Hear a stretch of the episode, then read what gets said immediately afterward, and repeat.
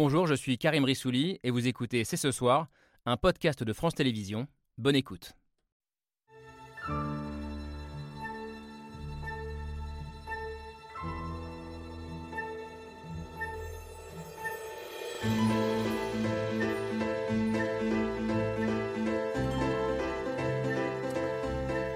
Bonsoir à toutes et à tous, soyez les bienvenus sur le plateau de C'est ce soir, 24 février, 24 novembre. Neuf mois aujourd'hui que la guerre en Ukraine a éclaté, neuf mois et de premières grandes leçons à tirer, de grands bouleversements dont nous allons débattre ce soir. Une invasion russe qui rebat les cartes de l'échiquier mondial et qui aura agi comme un révélateur, une prise de conscience de l'état des forces dans le monde et de la fragilité, voire de la faiblesse du modèle démocratique occidental aux yeux d'une partie du reste de la planète. C'est la thèse de notre invité Pierre Servant dans son dernier livre Le monde de demain, un monde selon lui scindé en deux entre d'un côté les partisans de la force et de l'autoritarisme version Poutine et de l'autre ceux qui sont solidaires de la soif de démocratie des Ukrainiens. Alors qui l'emportera? L'Europe et ses valeurs sont-elles encore audibles dans le reste du monde? Comment résister aux vents mauvais, aux monstres de l'histoire, qu'ils viennent de Russie, de Chine, de Turquie, d'Iran ou de Corée du Nord, et qui séduisent aussi parfois à l'intérieur même de nos sociétés? Nous sommes donc le jeudi 24 novembre 2022. C'est ce soir, c'est parti.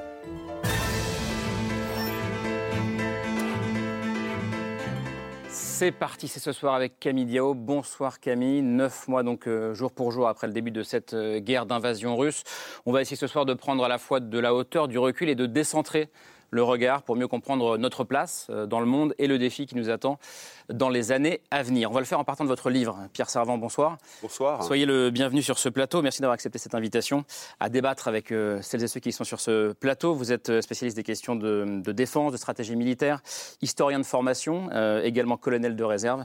le monde de demain, il est ici, sous-titré Comprendre les conséquences planétaires de l'onde de choc ukrainienne, publié chez Robert Laffont. Vous nous dites que si le conflit en Ukraine n'est pas encore une guerre mondiale, en tout cas, elle est d'ores et déjà mondialisée, ce qui est important, et que l'Europe va devoir euh, se réveiller, se réarmer, euh, d'ailleurs, euh, à tous les niveaux. L'Europe face à son destin, c'est le sous-titre de votre livre à vous, Chloé Ridel. Bonsoir. ce livre qui s'appelle D'une guerre à l'autre, publié aux éditions de l'Aube. Vous êtes haut fonctionnaire, directrice adjointe de l'Institut Rousseau. Vous aussi, vous appelez l'Europe à se réveiller, à se renouveler d'une certaine manière, mais peut-être vous ne partagez pas toute la thèse de Pierre Servant qui mène, selon vous, à une logique de confrontation, et on va en débattre ensemble ce soir. Cet Occident qui ne domine plus le monde et dont on va parler, euh, c'est le titre d'une partie de votre euh, livre à vous, Pascal Boniface, qui s'appelle Géostrategix, qui est une bande dessinée qui raconte la géopolitique mondiale de 45 à nos jours. Vous êtes géopolitologue, directeur de l'IRIS, et vous analysez depuis longtemps l'avènement d'un monde multipolaire et la fin du monopole de la puissance occidentale sur le reste du monde. Fin de l'hégémonie de l'Occident, diminution de son influence, notamment en Afrique. On va en parler notamment avec vous, euh, Lionel Zinzou. Bonsoir. Bonsoir. Économiste euh, franco-béninois, ancien euh, chef du gouvernement, Premier ministre du Bénin, aujourd'hui président du think tank progressiste Terra Nova.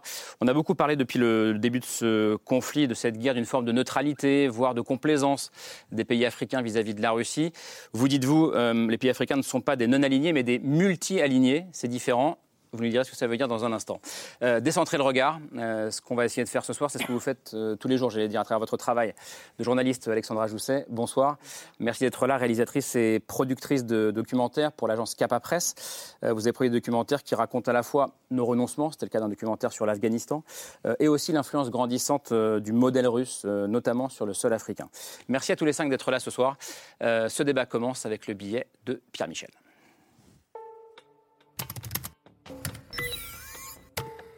Choc culturel, guerre civilisationnelle, d'abord hégémonique, notre système de valeurs serait en péril et visiblement, on n'a pas vu venir.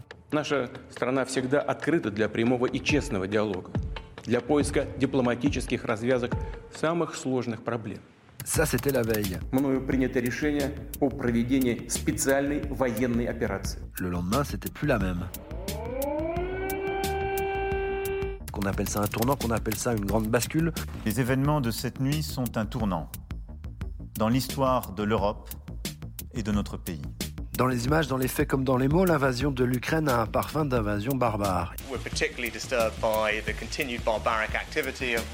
Il y a les déclarations, les condamnations.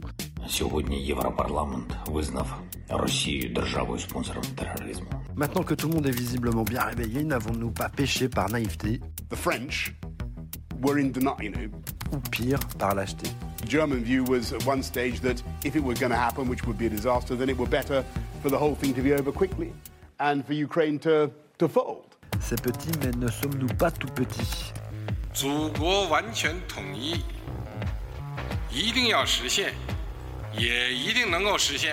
L'Occident est face à Poutine, mais aussi face à la Chine de Xi Jinping. Là aussi, autre conception de la démocratie, hypernationalisme, il y a aussi Erdogan en Turquie.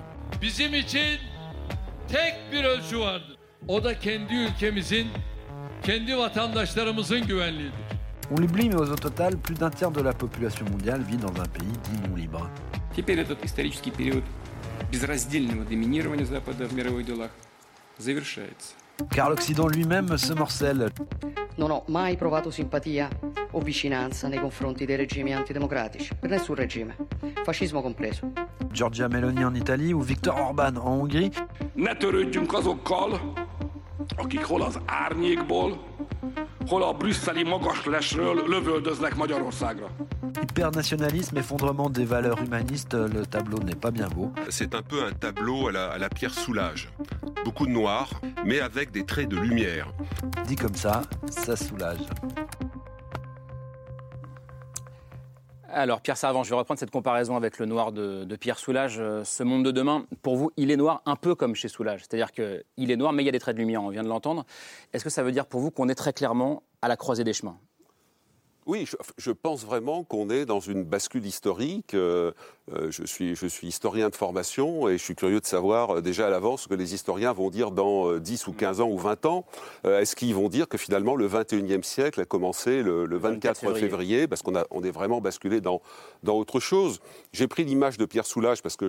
Alors c'est un peu banal aujourd'hui de dire qu'on aime bien Pierre Soulages, mais donc il a inventé le, le concept de l'outre noir que j'appelle moi l'ultra noir qui existe depuis un certain nombre d'années, que j'ai analysé dans mes précédents euh, essais, euh, avec un, un succès assez relatif, parce que ça n'intéressait pas euh, grand monde, on n'avait pas tellement envie de voir ça. Là, ça prend, là. Mais ce qui est intéressant avec Soulage, c'est qu'évidemment, alors lui c'est volontaire, son noir sert la lumière, ce qui est assez intéressant. Là, le noir auquel on assiste, le noir qu'on voit dans les États, euh, comment dirais-je, prédateurs, les carnivores, eux, ils font pas du noir pour faire de la lumière, mais malgré tout, quand on voit ce qui se passe en Iran, où la- la- le noir domine dans les, dans les, dans les tenues de répression euh, des, des- des femmes euh, qui surveillent le, le vice et la vertu, eh bien, vous avez ces rayons de, de- de lumière. lumière. Donc voilà, c'est pour ça que, euh, comment dirais-je, j'essaye d'éviter un système complètement binaire, le noir d'un côté et le blanc. Il y a un mélange des deux couleurs, euh, vous l'avez dit dans votre introduction, y compris dans nos, dans nos sociétés. On reviendra sur les, traits de lumière euh, dans la deuxième partie de l'émission. Mais d'abord, vous avez dit un mot important. Vous, parlez- avez parlé de prédateur euh, à l'instant. Euh, vous dites aussi qu'il y a une forme de logique de club en ce moment. D'un côté, le club démocratique et de l'autre, le club des pays autocratiques. Et vous dites pas prédateur, mais vous dites qu'il y a les herbivores et les carnivores aujourd'hui. Oui, oui, je, je- je- je pense effectivement. La, la difficulté fondamentale pour nous, Européens, euh, démocrates, euh, vivant en paix depuis longtemps, même si euh, les armées Peu de françaises... temps au, au regard de l'histoire, en réalité. Absolument, Mais- tout à fait. Mais suffisamment longtemps pour qu'on considère que euh, l'option de la violence ne, ne peut pas exister comme un choix délibéré. Que ça, peut être, ça ne peut être que le fruit d'une humiliation, d'une difficulté. Mais l'idée que des chefs d'État, des chefs de gouvernement, en partie répondant aux angoisses de leur peuple, fassent une option de la tyrannie, de la barbarie et de la violence, c'est pas possible parce que ça nous choque complètement. Or, moi, ma thèse depuis longtemps, c'est que, euh, comme le disait euh, le général prussien que vous connaissez tous, von Moltke, en 1860, il disait la, le- la paix est un rêve, et c'est un mauvais rêve. La guerre a été donnée au peuple par Dieu, parce que la guerre permet d'éprouver le meilleur des qualités des peuples. On trouve ça absolument, enfin, c'est sidérant. La, la guerre, un don de Dieu. Eh bien, ma conviction aujourd'hui, c'est que vous avez des peuples qui considèrent que la violence, euh, le, le fait de fonctionner en clan avec un phénomène aussi de purification, de chosification de l'autre pour pouvoir le détruire, euh, l'option de la guerre euh, de Poutine, c'est un choix délibéré. Entre parenthèses, si je peux me permettre, ça peut, ça peut paraître un peu cuistre, mais si j'ai expliqué dès le mois de janvier que Poutine attaquerait euh, euh, l'Ukraine, non pas qu'il n'y avait pas des arguments tout à fait pertinents pour dire le C'est contraire. parce que vous l'avez lu dans le texte aussi. hein. Alors, j'ai j'ai beaucoup travaillé sur les textes. Je connais la guerre. Je suis allé sur des théâtres de guerre, euh, nombreux. Donc, j'ai vu les effets de la guerre. Je trouve ça absolument atroce. Mais je sais que ça existe. Et surtout, je me suis rendu compte dans certains débats, y compris les tout derniers débats avant l'entrée en guerre, sur des plateaux, certains journalistes ont eu l'honnêteté de dire je, je me refusais à imaginer cela parce que ça me faisait peur. Donc je crois que c'est le problème. Il faut qu'on regarde ça en face et qu'on y réponde avec nos valeurs. Moi, je ne suis pas pour dire, attendez, on va tout militariser, on va leur rentrer dans l'art, on va sauter sur Pékin. Pas du tout ça. Mais déjà prendre conscience de ça, qu'il y a une contestation fondamentale de notre modèle, de, notre de nos valeurs, depuis longtemps.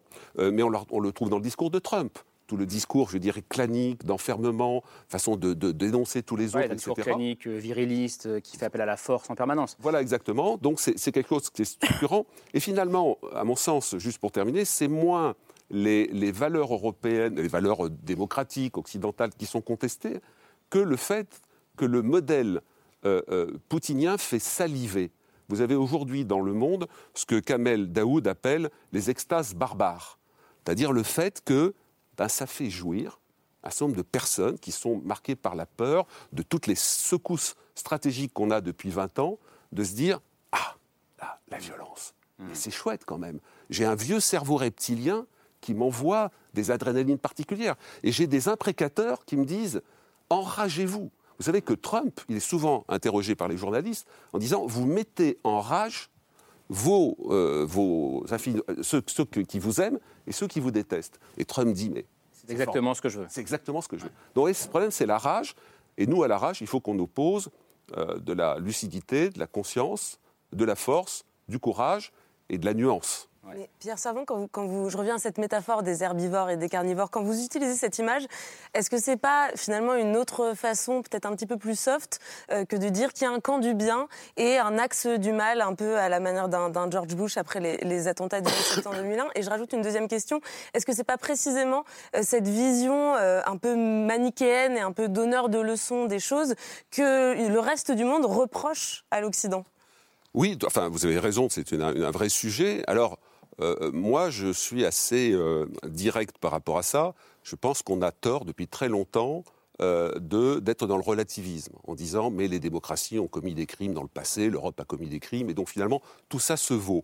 Je résumerai ma pensée en disant la, démocratie la plus mauvaise, qui est en, difficulté, par exemple en France, ou qui est vraiment très malade aux États-Unis, cette démocratie, elle vaut un million de fois une dictature en bonne santé.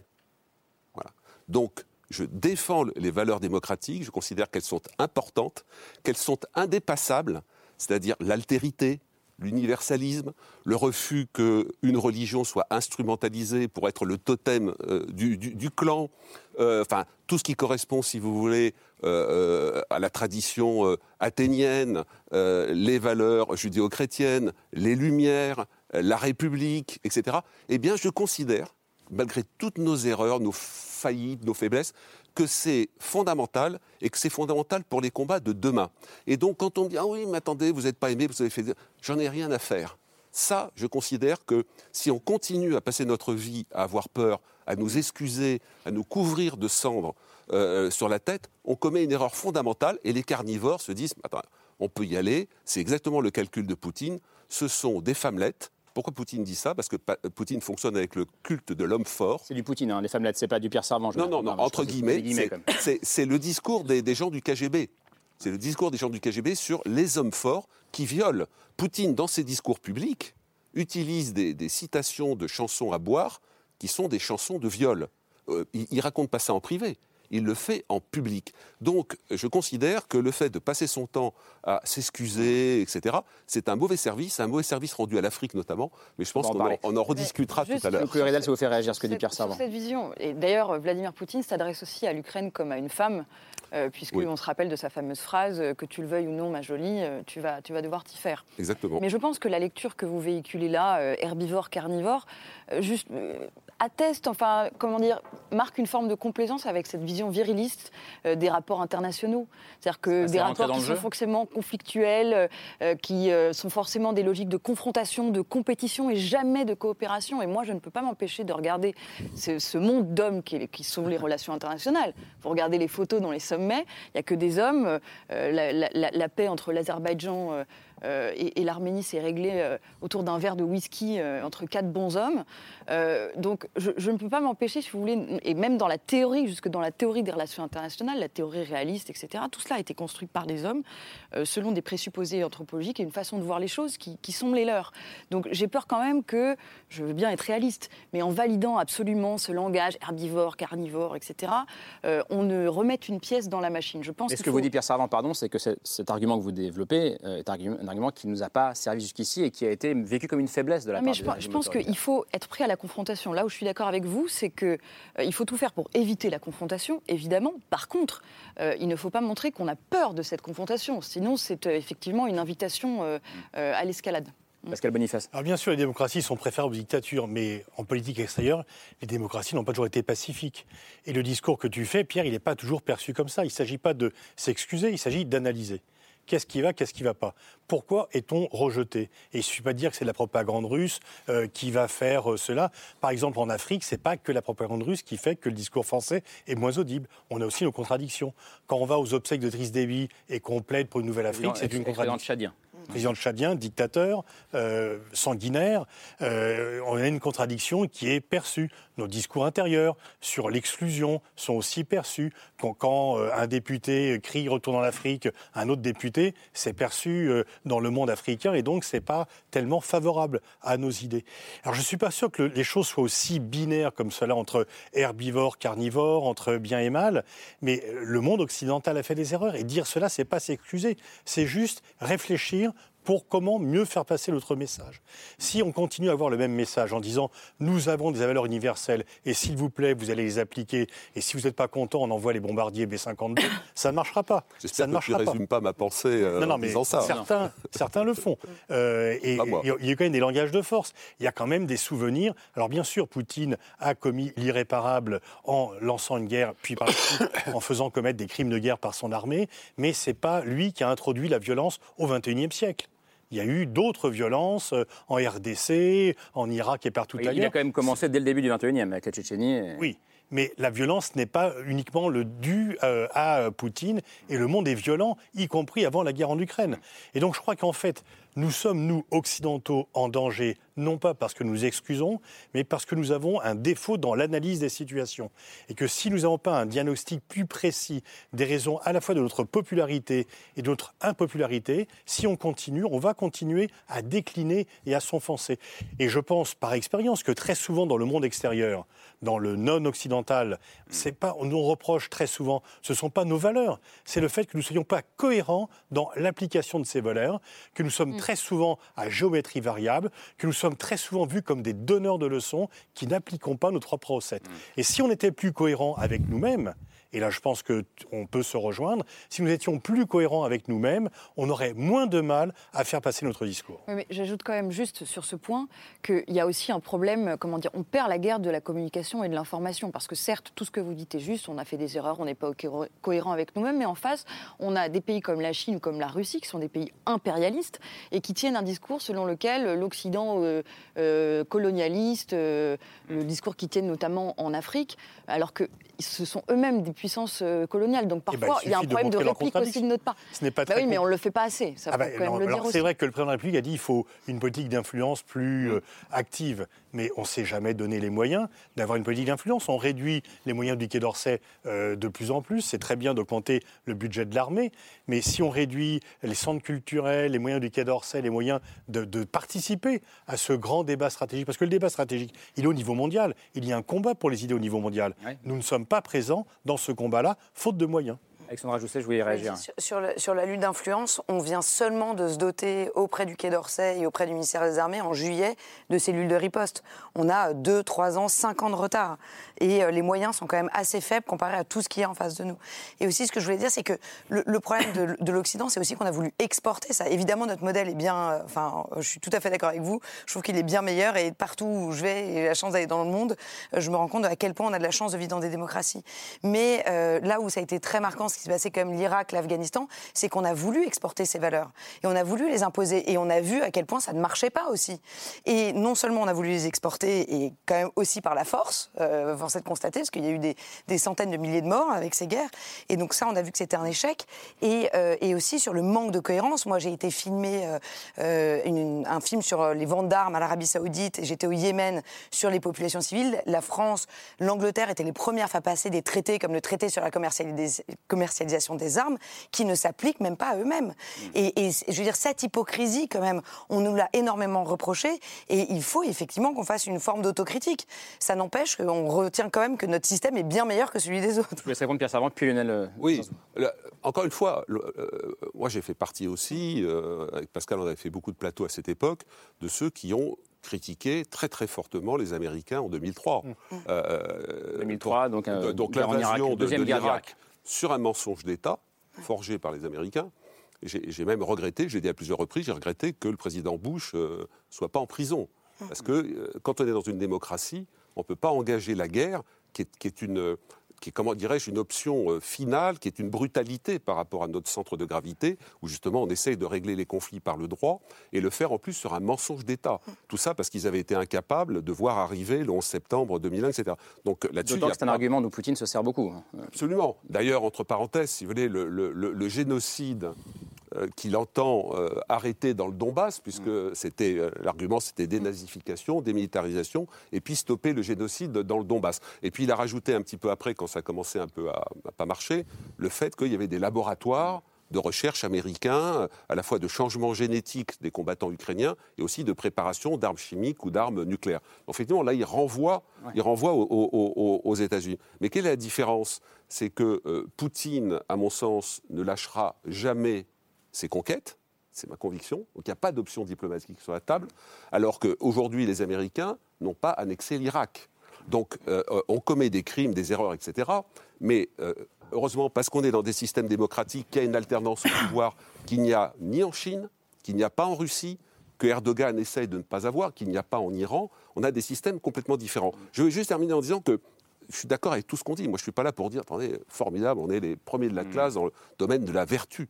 Mais même en n'étant pas vertueux, on est très, très, très euh, au-dessus, très loin du système que notamment Xi Jinping et Poutine veulent construire quand ils parlent de désoccidentalisation, mmh. qu'ils essayent de vendre justement en disant voilà, regardez, au reste du monde. Au reste du monde.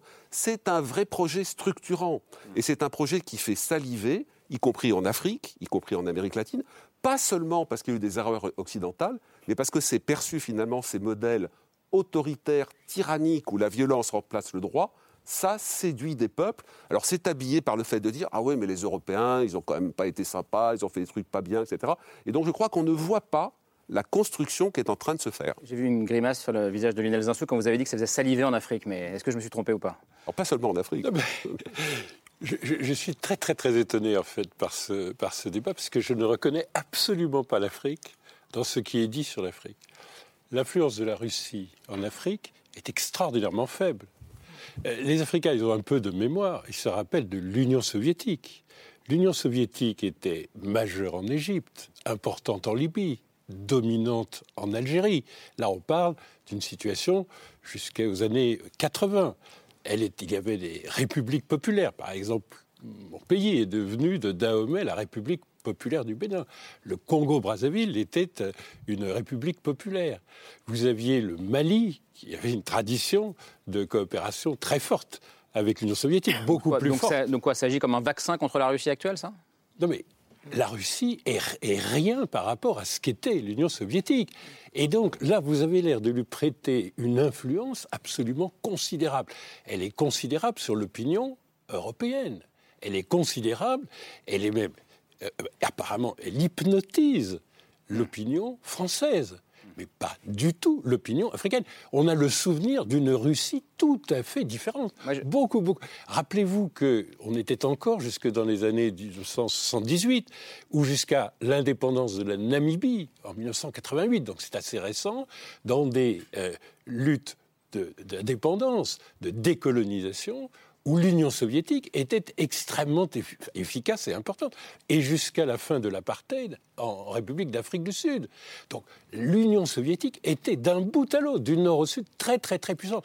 Aujourd'hui, la Russie est l'ombre d'elle-même, et vous semblez lui donner une importance idéologique, psychologique, Mm. une puissance d'influence, alors qu'elle n'est rien par rapport à ce qu'elle Alexandra. Jousset, est-ce que ce- vous avez Alors, constaté euh, ça aussi euh, moi, De ce que j'ai constaté en Centrafrique, au Mali, au Bénin, on a filmé euh, récemment une opération de déstabilisation euh, de lutte informationnelle contre les élections françaises qui avait lieu depuis le Bénin, instrumentalisée par les Russes. Euh, en fait, c'est surtout une dynamique. C'est ça qui nous intéresse en Afrique.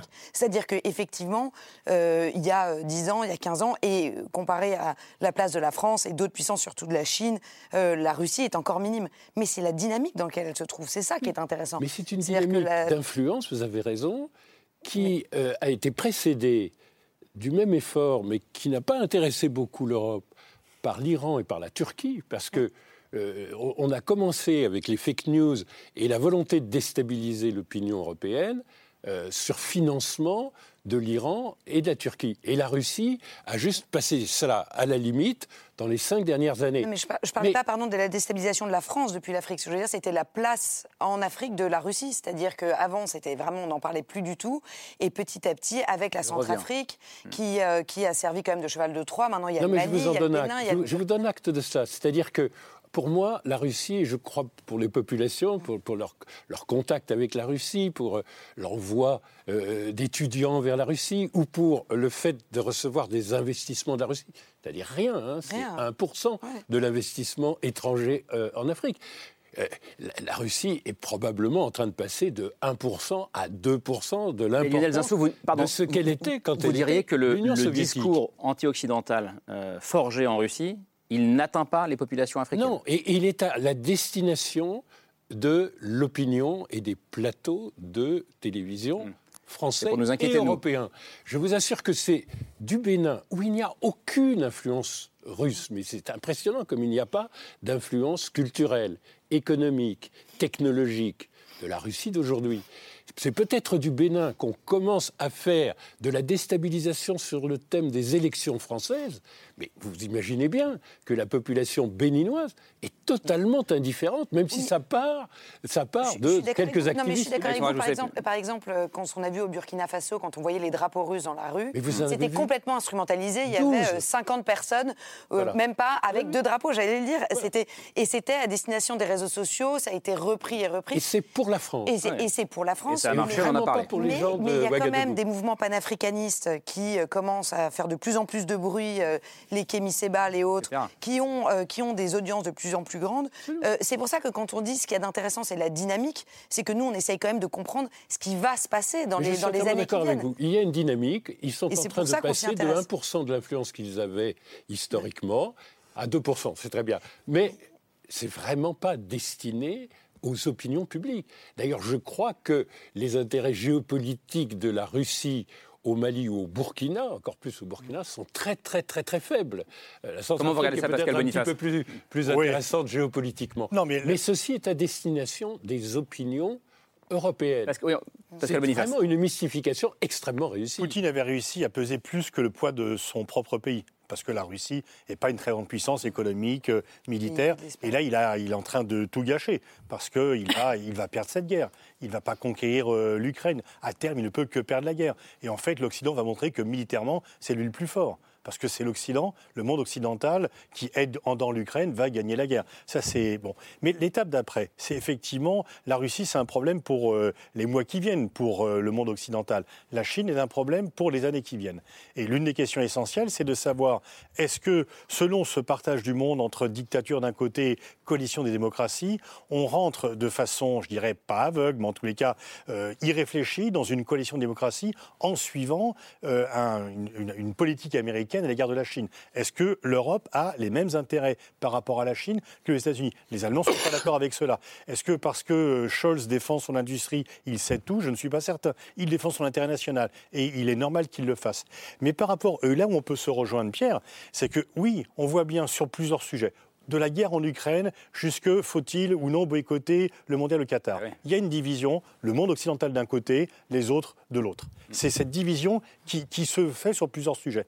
Donc, comment nous, monde occidental, par rapport à cette nouvelle division qui émerge et qui se renforce, qui n'est pas tout à fait nouvelle, mais qui se renforce et que les événements actuels renforcent, on réagit Est-ce qu'on réagit un peu à l'ancien en disant nous sommes les Occidentaux, donc ils vont, ils vont nous suivre, comme ils ont toujours fait? Ou est-ce qu'on dit euh, bon, qu'est-ce qui ne va pas? Comment euh, invente-t-on un nouveau discours qui soit plus attractif pour les autres? Et il Sans renier nos valeurs, parce que c'est toujours, le- la balance. oui, mais le plus attractif, mais nos valeurs sont censées être attractives. On ne peut pas dire que nos valeurs ne sont pas attractives, sinon on ne peut pas dire qu'elles sont universelles. regarde, Donc on par définition, nos valeurs sont attractives. Si elles ne sont pas attractives pour les autres, c'est qu'il y a quelque chose qui ne va pas. Et c'est peut-être là qu'il faut réfléchir, parce que sinon, si on demande à des pays africains, latino-américains asiatiques, il faut choisir, c'est soit la Chine, soit nous, eh ben, il n'est pas certain qu'ils nous choisiront, parce que au moins la Chine ne leur demande pas de choisir. Juste un mot sur le Qatar avant de vous Oui, entendre. Vous, vous évoquez la Coupe du Monde au Qatar et justement, je vais vous donner la parole, Chloé Ridel. Je voulais, je voulais vous montrer deux, deux images qui montrent bien euh, co- comment, dans cette Coupe du Monde, il y a aussi un affrontement qui se joue sur le terrain des valeurs. Et donc, vous le disiez, nous, on a d'un côté une partie du monde occidental qui se pose la question du boycott, qui euh, dénonce le non-respect des droits humains euh, dans cette Coupe du Monde, euh, qui porte des brassards aux couleurs du drapeau Qui aimerait les LGBT, porter, en pour- tout cas, ou qui aimerait ou qui essaye de les porter pour défendre les droits euh, des, personnes LGBT, qui met sa main devant sa bouche, comme l'a fait hier euh, l'équipe d'Allemagne, pour dénoncer euh, la censure euh, de la FIFA. Et puis, dans d'autres pays, en fait, il y a une vision complètement différente. On se réjouit, au contraire, que cette Coupe du Monde, euh, elle promeuve d'autres valeurs. Et je voulais vous montrer juste un tweet d'un compte Twitter qui, qui, qui est assez suivi, qui suit l'actualité de l'équipe de foot marocaine et qui, au soir de la cérémonie d'ouverture, tweetait ce message.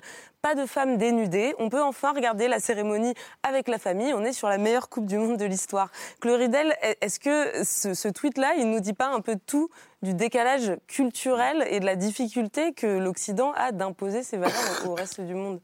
Mais pour le coup, il ne s'agit pas d'imposer nos valeurs au reste du monde, il s'agit simplement de tenir sur un principe qui est l'universalité des droits humains, notamment de l'aspiration à la liberté, à la lutte contre l'arbitraire, euh, à la résistance à l'oppression. Ça, il faut croire que ces valeurs-là, elles sont universelles. Et c'est vrai que quand on regarde ce qui se passe en Iran, quand on regarde ce qui se passe en Chine, où des gens, des ouvriers notamment, se rebellent contre la politique de zéro Covid, etc., on voit que ces valeurs-là Les sont, euh, lumière dont sont parle Pierre universelles. Servan. Mais par rapport à ce que disait Pascal Boniface tout à l'heure, je pense que comment naviguer dans ces eaux troubles?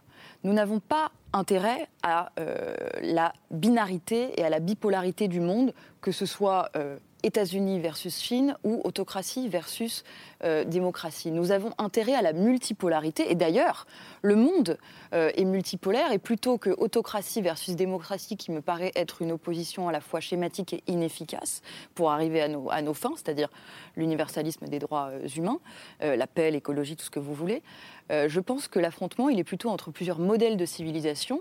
L'Europe est un modèle de civilisation, c'est une démocratie, mais elle ne se dé- définit pas que par ça. Elle se définit aussi, notamment vis-à-vis des États-Unis, du Canada ou de la Corée du Sud, qui sont aussi des démocraties, par son modèle social, par la présence d'un État social, par une certaine vision de l'écologie qui comptera demain vis-à-vis des États-Unis et de la Chine. Donc je pense que là où la binarité du monde une nouvelle guerre froide mène à l'affrontement et force tout le monde à choisir et à s'aligner, ce qui est insupportable, la multipolarité n'est pas forcément la route vers le chaos, mais peut permettre le dialogue pourvu que ce soit dans le respect, c'est-à-dire qu'on se réfrène de critiquer les modèles des autres, mais qu'au moins on s'accorde pour dire qu'il y a un universalisme des droits, euh, des droits humains. Je laisse répondre Pierre Savant Nations sur, cette, euh, sur ce point-là avant de, de C'est venir vous voir. difficile parce qu'il y a énormément de choses qui ont été, Non, euh, sur qui ont la- été posées et c'est c'est passionnant.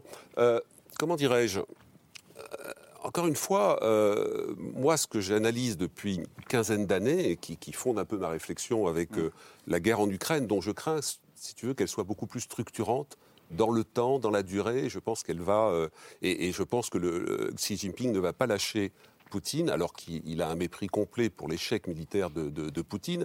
Et comme le disait Patrick Artus, l'objectif stratégique de Pékin, c'est de racheter la Russie en discount quand la Russie se sera complètement effondrée. Bon. Mais avant cela, euh, Chinois notamment et, et- et Russes ont, à mon sens, une vraie lecture du monde.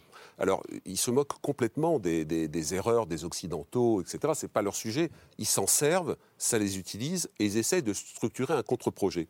Ce que je vois depuis 15 ans, c'est euh, un affaiblissement de toutes les structures de dialogue et de résolution des conflits par le droit, a cet effondrement, et de l'autre côté, ce que j'appelle la montée tribale et tripale. et qui touche nos sociétés. Le tribal et le tripal, c'est le retour à- aux temps anciens avant la civilisation, où, euh, compte tenu des peurs, des peurs réelles ou supposées, le terrorisme, les chocs économiques, les problématiques migratoires, les problématiques identitaires réelles ou fantasmées, la Covid, la guerre, le terrorisme, etc. Tout ça fait qu'il y a un certain nombre de chocs qui terrorisent un certain nombre de populations qui, pour des bonnes raisons ou des mauvaises raisons, estiment sont en, ces populations estiment qu'elles sont en fragilité et en menace. Et donc, il y a malheureusement, l'histoire en donne de multiples exemples, des mouvements régressifs où les personnes se disent mais quelle est ma tribu? Quel est mon clan au sein duquel je vais pouvoir me protéger? Et vous avez des personnages, souvent des personnages messianiques autoproclamés, ce qui est assez compliqué. Parce que quand vous avez un personnage messianique qui considère que le doigt de Dieu ou de Mao est sur lui, pour les diplomates, ça introduit un facteur d'irrationnel, de croyance, qui est très compliqué à, gérer dans le cadre de ce que vous exprimez, à savoir comment on fait pour s'en sortir, etc. Et euh, c'est un système euh, tribal.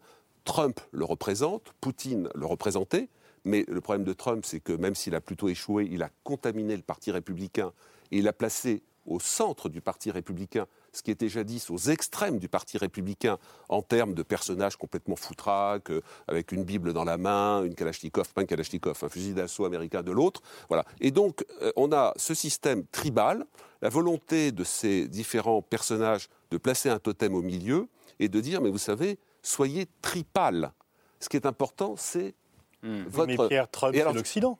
Mais tout à fait. Mais c'est pour ça que je ne- que le- défi- le est que- double. C'est pour ça que je me retrouve pas dans ce que- dans- enfin je ne retrouve pas ma pensée dans ce que vous dites où je sais pas de construire un monde caricatural avec des Non, la question c'est est-ce que cette, Mais- que cette, euh, ce- ce- cette en vision de la force gangrène aussi nos sociétés? Bien sûr. Regardez le résultat de l'élection présidentielle. Donc Trump qui est dans une démocratie. Alors heureusement l'avantage c'est que c'est quand même alors l'assaut du Capitole est quand même un événement dément. C'est la tribu qui est rassemblée pour dire attendez, on- il faut aller tuer l'autre, il faut le défoncer parce qu'il est en train de voler notre totem. Donc c'est une dérive gravissime. Quand on regarde le résultat des élections présidentielles en France, que vous regardez le numéro 2, le numéro 3 et le numéro 4 arriver dans l'ordre derrière le président Macron, ce sont des personnages qui sont, pour moi, dans la, la- la- la démarche clanique et tribale. On les cite alors. Marine Le Pen. Marine Le Pen, euh, euh, Mélenchon, Mélenchon. Et, et- et- et Zemmour. Et Zemmour. Et donc, effectivement, c'est dans ce sens-là qu'effectivement, je ne crois pas qu'il y ait. on a les pays vertueux, puis on a les pays du mal, etc.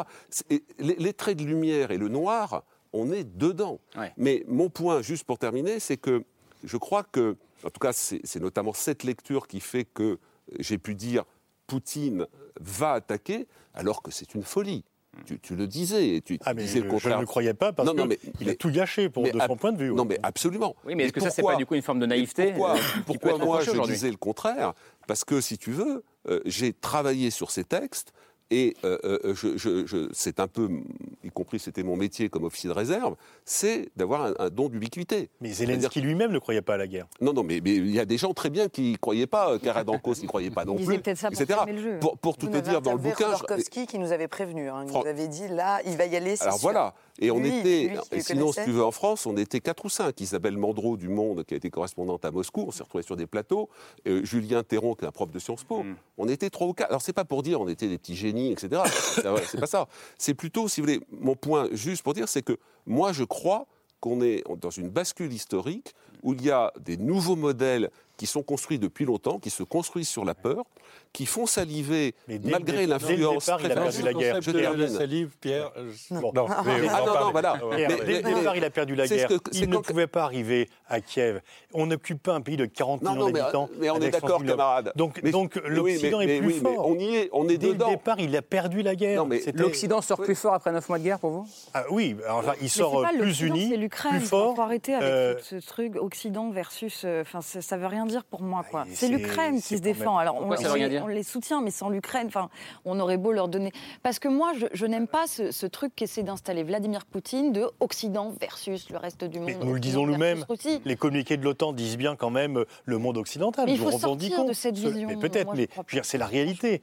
Ça- Elle- ça elle est- coup de ce Bon. serait intéressant des- de trouver des- enfin, d'autres Pour moi, il y a l'Europe, je, vocabulaires. je suis d'accord avec, vous, c'est que je trouve que justement, euh, ce qu'on voit, moi, ce que je voyais aussi dans les rapports de la CIA sur l'Afghanistan, par exemple, c'était euh, des choses intéressantes où ils disaient euh, on ne parle pas du tout de la même manière aux Européens qu'aux Américains. C'est-à-dire que les Européens, il faut leur parler droits de l'homme. euh, les Américains, il faut leur parler liberté. C'est pas la même chose. Enfin, les valeurs occidentales, il y a des valeurs occidentales, mais on n'est quand même pas exactement la même chose. Juste pour revenir là-dessus, Et Chloé. intérêt, je trouve qu'on arrive dans des blocs où Pour effectivement revenir, on est tous Chloé, là-dessus, c'est que il y a, le, le monde occidental s'est renforcé dans sa cohésion de la peur de la guerre. Jamais l'OTAN n'a été aussi fort, jamais il y a une telle demande d'OTAN de la part des pays européens. Donc le résultat, c'est que le monde occidental est encore plus un bloc aujourd'hui. Et je le dis, je m'en réjouis pas, mais je le constate. Euh, le monde occidental est encore plus un bloc aujourd'hui qu'hier. Il va se renforcer militairement en augmentant les dépenses militaires. C'est aussi euh, une défaite de l'Europe puisque l'Europe est moins autonome. Euh, le monde occidental, l'Europe est plus, sera plus armée, mais moins autonome qu'auparavant. Et économiquement, c'est l'Europe qui va payer le prix, après l'Ukraine bien sûr, de cette guerre. Mais à l'extérieur, pour le monde extérieur, l'Occident apparaît plus comme un bloc qu'il y a une quinzaine d'années. Lionel Zinzou. Pas du tout, Pascal, pas du tout. En, en Afrique, on fait en permanence la différence entre les Européens. Mais d'abord, est-ce que tous les pays africains sont d'accord entre eux? Parce qu'on dit l'Afrique, mais c'est un peu comme l'Occident. Oui, mais bon, au fond, très majoritairement, tout le monde est conscient de la différence entre Europe et Amérique du Nord, ou, ou en tout cas États-Unis. Euh, écoutez, le, commerce de l'Afrique, dans les dix dernières années, avec les États-Unis, s'est contracté de moitié, parce qu'ils sont devenus des exportateurs de pétrole et non plus des importateurs d'hydrocarbures euh, africains. C'était d'ailleurs pendant le- les mandats de Barack Obama, ce qui était un peu étonnant. Une contraction, un retrait considérable des États-Unis.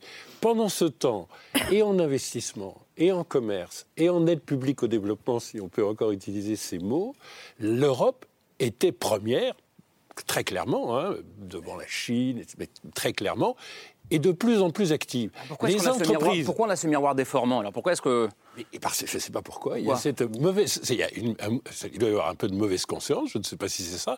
Mais il y a. Vous êtes comme pris au piège de ce que, effectivement, une influence extraordinairement bien orchestrée par la Russie, qui vraiment n'a pas, n'a pas d'importance. Je suis vraiment de l'avis de Pascal. Regardons la Chine. Si la Chine avait décidé d'agir en Afrique, regarde aussi la Chine dans son livre. hein. en collusion avec la Russie, elle lui aurait donné un poids considérable, parce que la Chine, c'est très important, mais l'Inde, c'est beaucoup plus important que la Russie en Afrique. Beaucoup, beaucoup plus important.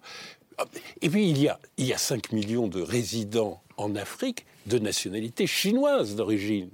Et il y a probablement beaucoup plus de- d'habitants du, du subcontinent indien présents dans l'Afrique de l'océan Indien. Mais est-ce que c'est rassurant si que le modèle chinois ou indien euh, se mais- substitue au modèle russe? Parce que, dans, Il n'y a revenir pas à la deux thèse camps. de Pierre Non, mais je suis Bah, mais- entièrement d'accord avec ma cousine, Chloé. Franchement, il n'y a pas deux camps. Alors ça, ça n'existe pas. Il faut pulvériser cette idée dans le regard des Africains. C'est très bien si ça, si ça convainc euh, l'opinion française. Il n'y a pas un bloc euh, du vice et, et- et- et de, de l'illibéralité ou je ne sais pas quoi, enfin de la dictature. On fait tout à fait la différence entre la Chine et l'Inde, qui est une grande démocratie, même si elle a des tendances désormais Oui, libérales, mais enfin que nous considérons encore comme une démocratie. Dans- dans cette guerre et de on fait Dans tout à de fait la différence. Non, mais on fait tout à fait la différence avec les pays d'Asie centrale, qui ne sont pas sur la même position du tout que, que la Russie, qui, qui l'ont même isolé dans euh, la conférence de Samarkand. Donc on ne voit pas du tout un bloc de ce type, et on ne voit pas l'Occident de la même façon. Si vous demandez à un Africain, où qu'il soit, est-ce que vous préféreriez travailler pour une entreprise européenne pour une entreprise chinoise, pour une entreprise américaine, je vous assure que le classement mettrait en termes de valeur, de respect d'un certain nombre de, de- de- de critères, évidemment des entreprises européennes, pas forcément de telle ou telle grande puissance, peut-être des entreprises scandinaves, j'en sais rien, mais européennes, ça serait très clair, notamment au nom des droits humains, dont le droit du travail, etc. Et, et- et pas du tout des entreprises américaines avec lesquelles on ferait une différence considérable. Et quant aux entreprises chinoises, elles n'incarneraient pas la vertu, Restons- ni les modèles sur lesquels on salive. Restons sur la salivons pas, hein. Re- Restons, sur, restons sur l'Europe et sur le défi euh, européen. Et je ne parle pas de l'Occident, je parle de l'Europe, là, cette fois-ci. Euh, vous avez une formule, euh, Pierre Savant, vous dites euh, la conséquence de cette guerre. vous dites qu'il va falloir que tout le monde en Europe mette les mains dans un cambouis couleur kaki. Je ne sais pas si ça va plaire à tout le monde ici. Et vous dites, en gros, euh, il vaut mieux adopter les attributs de Mars que ceux d'Hermès, donc du dieu de la guerre que du dieu du commerce. Ça veut dire quoi, euh, mettre les mains dans un cambouis couleur kaki? Alors, euh, c'est évidemment une formule pour provoquer un peu. Ce que, j'ai, ça fait euh, 40 ans que je travaille sur ces sujets-là, et c'est très frappant de voir en, France notamment et en Europe à quel point la question de la guerre, de l'armée, de l'engagement, etc., était considérée comme obscène. C'est-à-dire que ça a vraiment été totalement balayé parce qu'on a considéré que la guerre ne reviendrait pas, qu'il ne pourrait pas y avoir ce, à quoi on assiste, que c'était fini. Et, et je comprends encore une fois, hein, parce que c'est beaucoup mieux de vivre, euh, je dirais, dans cet espace européen euh, de, de paix, de développement, etc. Mais euh, l'Allemagne en est l'exemple. Euh, je donnais tout à l'heure une interview à, à Spiegel. Le- le- chez les Allemands notamment, le primat de l'économie compte tenu de l'histoire, etc., a dominé tout. Les Allemands ont dit on est OK pour être des nains politiques, militaires et diplomatiques, mais on va être des champions économiques. Et euh, la mondialisation, ce que je dis aussi, c'est que c'est la fin de la mondialisation heureuse. Heureuse. Et moi, je, je ne, là aussi, je ne suis pas binaire en disant la mondialisation, c'est épouvantable, ça a nivelé des identités. Pas du tout. Il y a eu des tas de choses positives euh, à travers la mondialisation. Mais la, mondialisation a quelque part instillé l'idée que le, les- le primat de l'économie euh, supplantait le politique, la décision politique, l'engagement politique. À mon sens, aujourd'hui, on est en train de rebasculer ça. Alors, Olaf Scholz n'a pas bien compris, malgré ce que ses ministres lui ont dit. Pourquoi? Parce que se précipiter à Pékin tout de suite, après une confirmation, là aussi, c'est un petit différent que j'ai avec Pascal. Moi, je considère qu'il faut dire les choses. La Chine, c'est un grand pays totalitaire qui coche toutes les cases. Et avec Xi Jinping. Les cases de quoi? Du, totalitarisme. C'est-à-dire, quand vous prenez à Sciences Po, ceux qui ont fait des études un peu de sciences politiques, etc., que vous prenez le modèle. Qu'est-ce que c'est qu'un système totalitaire? Qu'est-ce que c'est qu'un système démocratique? Là, c'est pas, c'est pas, comment dirais-je, au doigt mouillé. C'est des critères en termes de multipartisme, liberté de penser, liberté de la presse, séparation des, des, des- des pouvoirs, interdiction de créer des camps pour enfermer des gens qu'on va purifier, euh, enfin qu'on va rééduquer, etc. Voilà. Et Xi Jinping a un vrai projet qu'il applique depuis le, depuis le début de façon méthodique. Eh bien, quand vous avez euh, Xi Jinping qui réaffirme ça, et que vous appartenez à une démocratie européenne, vous ne vous précipitez pas en envoyant le message nous, Allemands, nous avons adoré la dépendance, bon marché euh, des la ressources Russie. énergétiques Russie. Nous allons euh, aimer encore plus la dépendance avec la, la- la Chine. il ça n'est pas possible. Et moi, je ne suis pas pour rentrer en guerre avec la Chine. Je suis pour que, c'est notamment Antoine Bondas qui, qui rappelle très ça, je le cite, je dans, mon, Chine. dans mon livre, qui dit ah, il faut de réciprocité, il faut euh, être extrêmement ferme et pas être là en se disant ah oui mais les Chinois ont été humiliés au 19e siècle parce qu'effectivement les Européens, les Américains n'ont pas été gentils, euh, etc. Mars et donc c'est en ce sens que Hermès, que non, mais- il ou les faut- deux. il faut qu'on bascule dans une autre logique. Je suis pas pour mettre des militaires partout, etc. Mais il faut que les citoyens européens se réapproprient ces questions qu'ils ont Je vous ai vu et vous êtes filmé même. Et je suis sûr que vous allez vous engager dans la réserve opérationnelle, que, puisque les effectifs vont euh, doubler prochainement. Je, je- Alors- je Alors sens non, que- visiblement. Non, je vous laisse répondre quand même. Euh, ni Mars ni Hermès. Voilà. Plutôt Antigone, pourquoi pas, figure féminine. Euh, je pense que Ça se termine mal. je- quand je, je suis d'accord avec vous pour dire que effecti- évidemment que l'Europe doit se doter des attributs de la puissance. Évidemment que l'Europe doit devenir une puissance, mais elle ne doit pas devenir une puissance pour rajouter euh, euh, des feux euh, dans un monde qui est déjà au bord de l'embrasement. Elle doit être une puissance de médiation au service de la paix et de l'écologie. Il me semble que, ce sont euh, là les priorités du, du 21e siècle. Et donc il faut évidemment qu'elle se dote des atouts, des attributs de la puissance, donc il y a une dimension réaliste, se réarmer, apprendre à, sécuriser ses approvisionnements stratégiques en énergie, tout un tas de choses. Mais je pense qu'il y a une arme euh, qu'on ne sollicite pas assez, dont on ne comprend pas encore suffisamment le potentiel, c'est euh, le féminisme.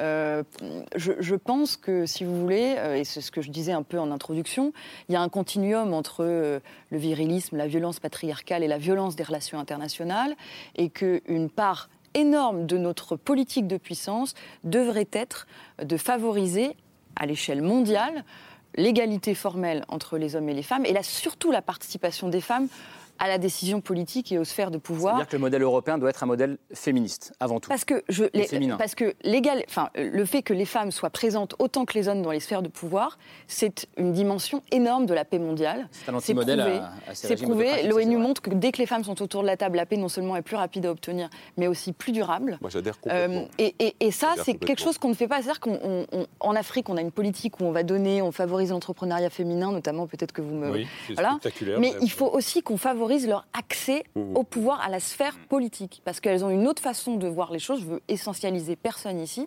Mais le féminisme est aussi une arme de guerre pour l'Europe demain. Alors c'est sûr que la Chine est un peu en retard, parce qu'il n'y a aucune dirigeante parmi euh, le politburo euh, chinois. Depuis 25 mais, ans, Mais euh, ceci étant, et là où on, on a un vieux débat avec Pierre là-dessus sur totalitaire, autoritaire, la Chine sous Mao, c'est totalitaire. Parce qu'au sein de la cellule familiale, on ne critique pas Mao de peur d'être dénoncé par son enfant, sa femme. Aujourd'hui, bah, on le voit, il y a des gens qui protestent en Chine. Ils ne sont pas libres, il y a un parti unique, il y a une répression, mais il y a aussi des gens qui protestent, qui râlent sur l'environnement, sur le travail, Donc, c'est etc. autoritaire et pas totalitaire. Oui, tout à fait, parce qu'il n'y a pas de liberté publique, mais il y a des libertés individuelles, et il y a des fois un peu Ils ont de liberté le- publique. tout le régime utilise tous les moyens d'intelligence artificielle. Maintenant, tu as un contrôle des masses qui est absolument et incroyable. Tu as des stylos. n'as pas de liberté de Tu as conscience. des stylos intelligents qui il y a, permettent il y a de il y a que les gens 80 ou 100 000 manifestations en Chine. C'est plus du temps de Mao il y a uniquement le petit livre rouge et de Pékin comme moyen d'information. C'est que les réseaux sociaux, même si à consommer en Chine, sont aussi un moyen de protester, de bon. Et par rapport à la solution euh, de Mars ou Hermès, moi, je, je veux dire, la, la- la- la façon la- dont on se précipitent tous les pays européens sur l'augmentation des dépenses militaires par rapport à la menace militaire russe, moi, je veux bien qu'on parle de guerre de haute intensité. Mais qui va livrer à la France une guerre de haute intensité Quel est le pays qui sera capable de mener une guerre de haute intensité à la France et aux pays européens? C'est pas la Russie. Elle n'est pas capable de garder Kherson. Donc elle ne va pas aller euh, à Berlin, ni même à Varsovie. On, on a tous réagi par un effet de peur en augmentant des dépenses militaires que les ressources peuvent aller, peuvent aller ailleurs. Et en fait, on augmente les dépenses militaires pour accroître une dépendance à l'égard des États-Unis, puisqu'on achète des armes aux États-Unis, et que même l'Allemagne, qui fait un plan de 100 milliards de dépenses supplémentaires, dont on peut éventuellement se réjouir en disant avec l'Allemagne plus, euh, ça sera mieux, mais en fait, c'est pour acheter des F-35, c'est pour acheter des armes aux États-Unis. Donc on aura une Europe plus armée, mais plus faible économiquement, parce qu'on va payer très longtemps le coût de cette guerre, et euh, moins autonome. Et en fait, on est un peu les dindons de la farce. On parle de, l'Europe mise au défi et, du virilisme. Juste une image pour euh, alimenter le, débat. Image de propagande russe, je le précise, diffusée aujourd'hui et qui peut-être résume un peu ce qu'on est en train de dire. Euh, le Parlement européen votait hier le statut d'État terroriste euh, pour la Russie et le chef de Wagner, qui s'appelle donc Prigogine, s'est filmé, en tout cas filmé son avocat, faisant envoyer aux parlementaires, regardez, cette masse frappée du logo Wagner et couverte de faux sang. Euh, donc évidemment, ça a été diffusé euh, un peu partout sur les réseaux euh, de, de propagande russe. C'est évidemment de l'intimidation. Est-ce que ça raconte pas totalement ce bras de fer qu'on est en train de vivre? Ah, Complètement, surtout que cette On ne sait pas si c'est arrivé ou pas au Parlement. Cette masse, elle a un sens, elle a un sens très très précis puisque, elle- enfin c'est pas nécessairement celle-là, mais euh, Pr- Prigogine l'a fait utiliser pour mettre à mort euh, un membre de Wagner euh, qui se serait rendu, qui était récupéré après, etc. Donc il y a toute une mise en scène. Alors vous connaissez ça Ouais. mieux que moi parce Mais que vous a l'avez documenté En Syrie, en fait. En Syrie, ça, C'est ça qui absolument. était atroce. C'est qu'ils ont, ils ont tué un déserteur syrien à coups de masse. Ils se sont filmés. La vidéo a été publiée sur les réseaux sociaux. Euh, ils ne voulaient pas. C'est à partir de ce moment-là que Wagner s'est doté d'un service de renseignement privé Mm. à l'intérieur pour savoir qui avait sorti cette vidéo-là. Mais du coup, c'est devenu leur emblème, l'emblème Mm. de leur violence. Et c'est ça qui a été terrible. C'est qu'après, dans les vidéos, dans les propres films qu'ils produisaient, ils faisaient exprès, si vous voulez, à la manière d'un caméo de Hitchcock, de laisser traîner une masse euh, dans, dans des coins pour qu'on. C'était un peu leur signature. Ouais. Et donc, effectivement, quand ils ont réutilisé cette arme contre même leur propre, le- leur propre camp, vu que c'était quelqu'un de Wagner, et que ensuite Prigogine a dit sur sa propre chaîne Telegram, et on fera la même chose à tous les mêmes Russes, tous ceux qui partent, qui sont dans des jets. C'est-à-dire qu'il raconte quand même Ceux qui fuient le tous pays. ceux qui fuient le pays, tous ceux qui euh, ne sont pas en accord avec l'opération euh, spéciale, comme, euh, comme elle Un million, là-bas. un million de Russes qui sont partis, c'est énorme. ben, c'est énorme. Et ils disent à vous aussi, on fera la même chose, on utilisera ces mêmes moyens de violence contre vous. Voilà, alors c'est c'est intéressant parce que ça illustre, je veux dire, vraiment le fait que cette, cette barbarie, elle, elle plaît à des personnes. Elle, elle sait- si, si- si vous voulez, peut-être parce que je suis très Et même chez nous Oui, oui, je suis très. euh, si vous voulez, quand vous discutez avec des médiateurs, euh, des médiateurs sociaux, des mé- médiateurs de famille, euh, bon, euh, des policiers euh, qui sont notamment sur des, des- des- des viols, des, des incestes, choses comme ça, etc. Ils- ils- ils vous- notamment les médiateurs, ça m'a beaucoup frappé. J'en ai rencontré un, un récemment. Ils me disent euh, ça fait très longtemps que je fais ça. C'est de plus en plus difficile. C'est-à-dire qu'aujourd'hui, c'est clan contre clan. C'est tribu contre tribu, entre guillemets. Et donc, on n'arrive pas à euh, rapprocher les points de vue parce que l'un va dire bah, ça, c'est un violon. L'autre va dire, bah, ça c'est une, une échelle de cordes. Et donc le médiateur est confronté à ça. Les fake news, la, la vérité parallèle, les reconstructions, etc., fait que tout ce qui, toutes les personnes qui sont en position de médiation, les diplomates notamment, sont dans des difficultés extrêmes. Mais si vous me permettez, parce que vraiment, moi je trouve qu'il y a des choses très intéressantes qui ont été dites. D'abord, je crois euh, euh, alors, le- ce qui me gêne en termes de féminisation, je trouve que, euh, parce que c'est intéressant, on parle aussi de, de sémantique et de vocabulaire, c'est trop faible par rapport à la. C'est-à-dire que ça, ça- ça risque d'être interprété, à- comment dirais-je, par rapport au combat féministe. C'est, à mon avis, beaucoup plus important et beaucoup plus large. C'est une révolution beaucoup plus profonde.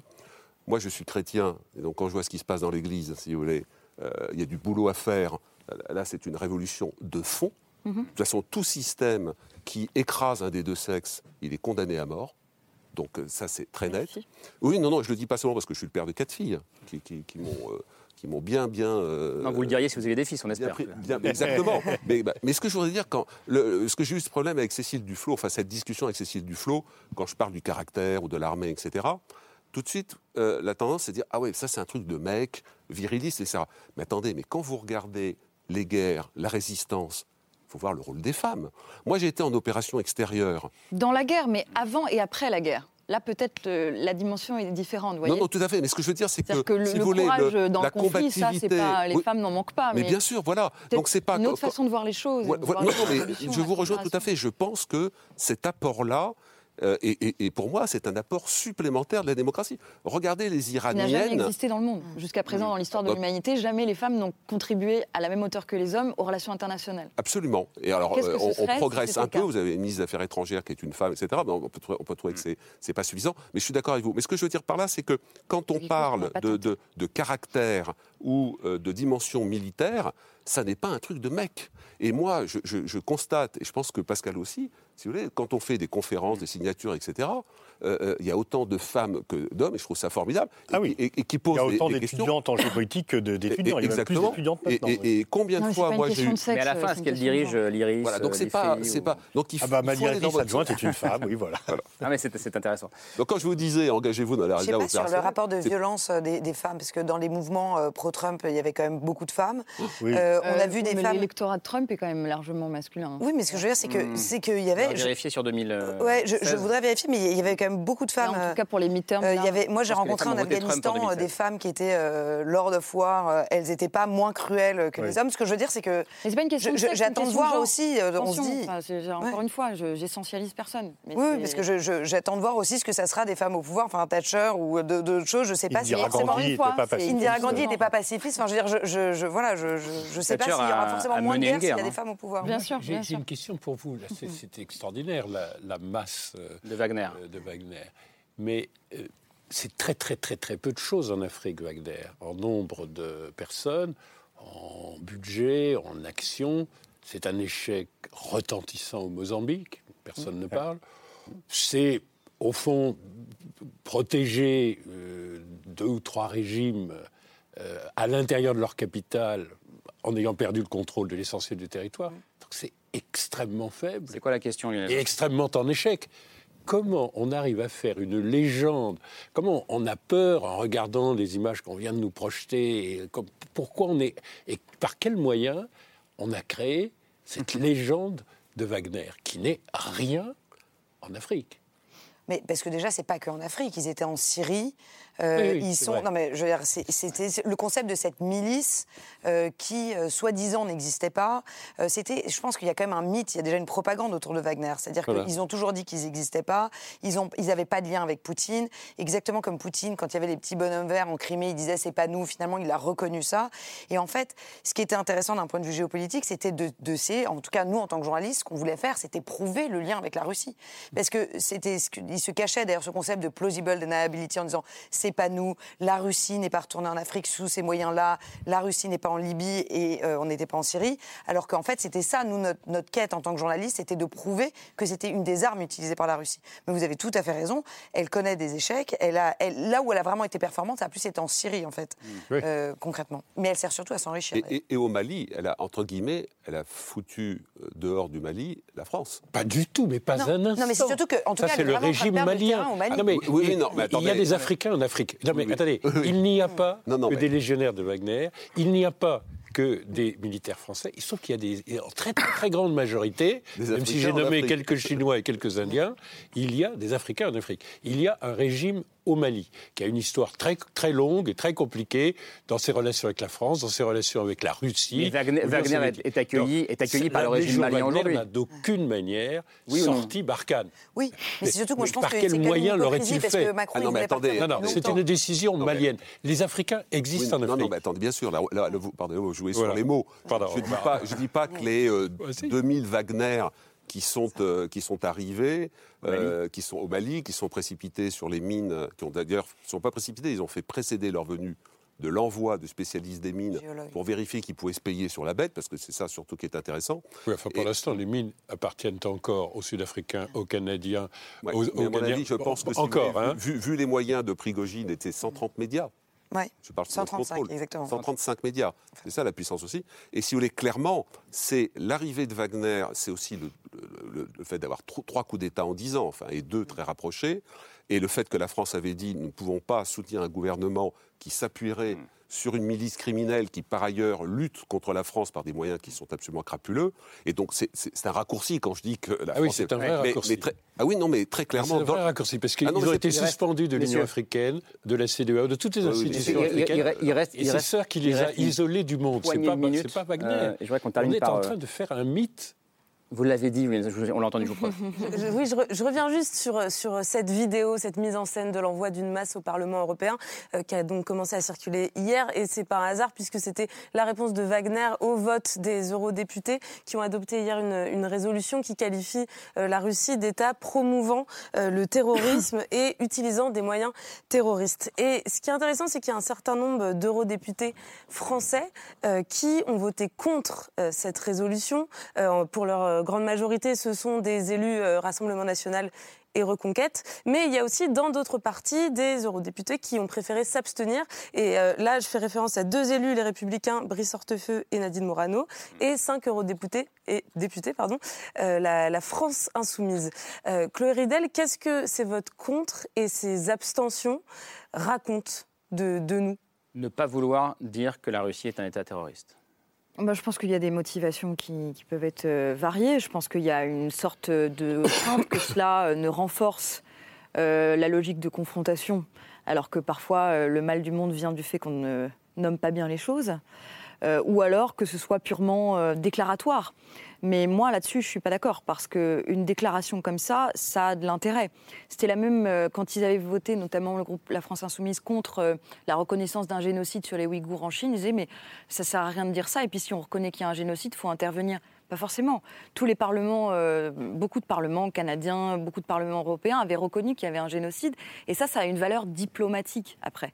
Euh, dans le cadre, euh, c'est- c'est-à-dire que c'est- c'est c'est aussi une forme d'influence. euh, donc c'est- dans notre intérêt de, de faire ça. Je ne crois pas que. Est-ce que ça raconte pas aussi une forme de, de complaisance, voire de fascination pour Oui, le modèle pas- russe au Ah sein non, ça, même je de crois nos pas, par Ah bah moi, je pense qu'en En tout, tout cas, cas. il y a eu clairement des tentatives d'influence assez fortes sur euh, le Rassemblement Sur le national. Rassemblement national. Euh, nous, on, a- on vient de finir chez Capa un, un documentaire là-dessus avec des documents qu'on avait réussi à récupérer par le dossier Center sur toutes les stratégies de Malofeev, enfin d'oligarques euh, proches de Poutine, sur comment influencer les extrêmes droites euh, européennes pour, euh, pour les faire voter au Parlement européen, parce que c'est très important les votes du Parlement Bien européen, sûr. précisément pour ce que vous dites.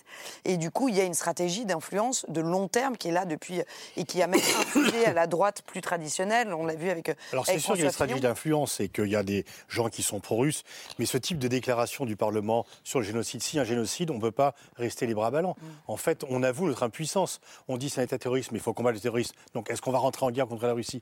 En fait, on fait des déclarations Mais et euh, ça ne sert pas à grand-chose. c'est de, si on de les créer un cadre juridique qui permette de sanctionner encore plus durement euh, la Russie. C'était Ils à s'abstiennent à chaque vote. je trouve que c'est intéressant de voir aussi comment se positionnent les uns et les autres. Ce vote n'a aucune, euh, présente aucun caractère de surprise.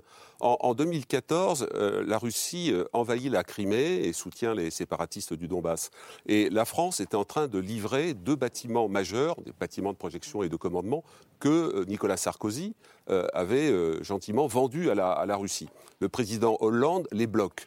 Entre parenthèses, heureusement, parce que nous aurions aujourd'hui en mer Ces deux bâtiments français. ces deux bâtiments français. Alors je pense qu'ils seraient au fond de l'eau, vu ce qui s'est passé pour le Moskva. Mais si vous voulez, ça serait catastrophique.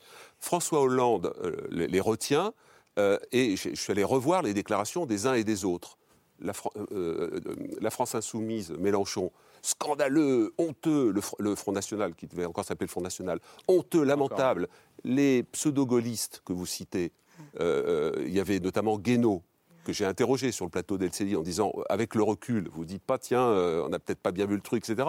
Non, non, il, il maintient ça. Parce que ça correspond à quoi? Ça correspond à la position de Nicolas Sarkozy, qui euh, dit, mais attendez, on a humilié la Russie, etc., qui continue le dit- à le dire en, en catimini, et donc ces deux votes ne sont pas surprenants. Donc, dans ce sens, ça illustre, ça reboucle avec le début de notre propos, c'est qu'il y a deux approches. Et ce qu'il y a, c'est qu'il n'y a pas des camps bien homogènes avec que du bien à l'intérieur et puis euh, des camps des affreux. Euh, il y a des défis et à mon sens, les décennies qui viennent vont se, se cristalliser autour de l'affrontement de ces deux visions.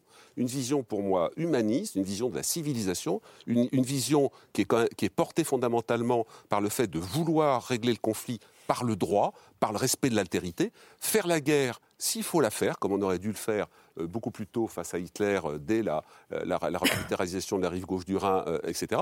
Et de l'autre côté, des modèles qui considèrent que non, dans les temps troublés, l'homme fort, le- alors pour le coup, on est à fond dans le, dans le virilisme et dans le fait de dire, attendez, on y va, le modèle poutinien de, de l'homme fort du KGB, eh bien ça, euh, ça va me protéger et donc j'y vais. Et je pense que la confrontation de ces deux systèmes, mais qui, qui pénètrent tout le monde, tous les États, je pense qu'on va vers ça de façon de plus en plus marquée, quelle que soit l'issue de la guerre en Ukraine. Ça aurait pu être le mot de la fin, mais comme je suis sympa, 20 secondes. On a vendu à l'Égypte les. Oui, oui, absolument. Je vous rassure. hein. Financé par l'Arabie Saoudite. On a vendu à l'Égypte les deux porte-hélicoptères qu'on avait promis. Oui, ils ne sont pas restés euh, Vladimir Poutine. au chaud chez nous. Merci beaucoup euh, d'être venu débattre ce soir, c'était euh, c'était passionnant. Je, ça n'a rien à voir, mais je souhaite un bon anniversaire à Camille Diao, qui est sur ce plateau, 32 ans ce soir. Bon anniversaire. Moi, je sais pas, voilà, c'est c'est sympa. non C'est hyper sympa, merci. Euh, merci d'être venu débattre. Merci Lionel Zinsmou d'être euh, venu sur ce plateau. Merci Alexandra Jousset. C'était un plaisir de vous recevoir également. Pascal Boniface, Géostratégique, c'est une bande dessinée avec Tommy, euh, la géopolitique de 45 à nos jours. C'est publié chez Duno. Euh, Chloé Ridel, votre livre à vous, il est caché là, d'une guerre à l'autre. C'est aux éditions de l'Aube. Merci à vous. Et puis Pierre Servant, le livre dont on a largement débattu ce soir, Le Monde de demain, euh, sorti aujourd'hui, publié chez Robert Laffont. Euh, avant de se quitter, une pensée pour notre confrère, le journaliste Olivier Dubois, enlevé au Mali le 8 avril 2021, donc otage depuis 595 jours ce soir. Euh, ne l'oublions pas et nous pensons euh, à lui ainsi qu'à sa famille. Camille, on se retrouve lundi en deuxième partie de soirée. Merci à vous pour votre fidélité. Ciao. Musique. Ou pas. Sinon, on chante. Je sais pas. Bon anniversaire. Happy birthday. Happy birthday. Allez, merci beaucoup. Je pense que peut-être il y a de la musique chez... dans les foyers français, mais pas sur ce plateau. merci beaucoup. Merci.